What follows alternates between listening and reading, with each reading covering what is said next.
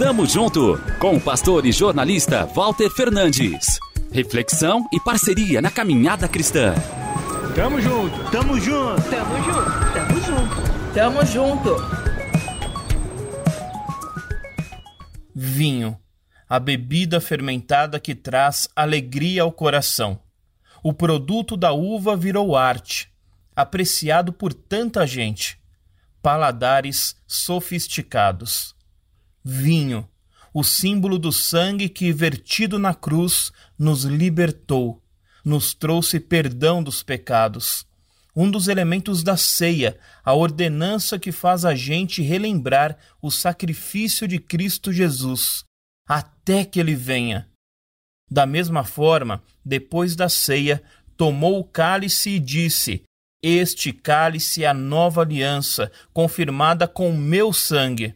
Façam isto em memória de mim, sempre que o beberem. Primeira carta aos Coríntios, capítulo 11, versículo 25.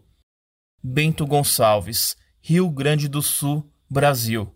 Fevereiro de 2023. O vinho perdeu o sabor. Notas amargas. 196 trabalhadores baianos encontrados em situação análoga à escravidão na cidade gaúcha. Foram mantidos assim por uma empresa terceirizada que prestava serviços a três vinícolas locais. Eram obrigados a trabalhar 15 horas por dia, sem pausas, e recebiam comida estragada. Só podiam comprar alimentos em um mercado próximo, com preços superfaturados.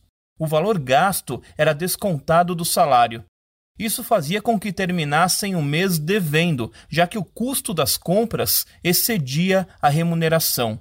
Eram impedidos de deixar o alojamento, a não ser que pagassem a suposta dívida. Por fim, sofriam ameaças e agressões físicas, com choques elétricos e spray de pimenta. Notícia que revolta, pede justiça, mas que não deve gerar ódio, xenofobia, e sim reflexão sobre como enxergamos e tratamos o outro, um instrumento descartável ou uma obra preciosa das mãos do Eterno. Imitemos Paulo, quando orienta Filemão sobre como receber Onésimo. Ele já não é um escravo para você, é mais que um escravo, é um irmão amado, especialmente para mim. Agora ele será muito mais importante para você, como pessoa e como irmão no Senhor. Que o vinho volte a ser símbolo de liberdade. Tamo junto, avante! Tamo junto com o pastor e jornalista Walter Fernandes. Reflexão e parceria na caminhada cristã. Confira mais em transmundial.org.br e compartilhe.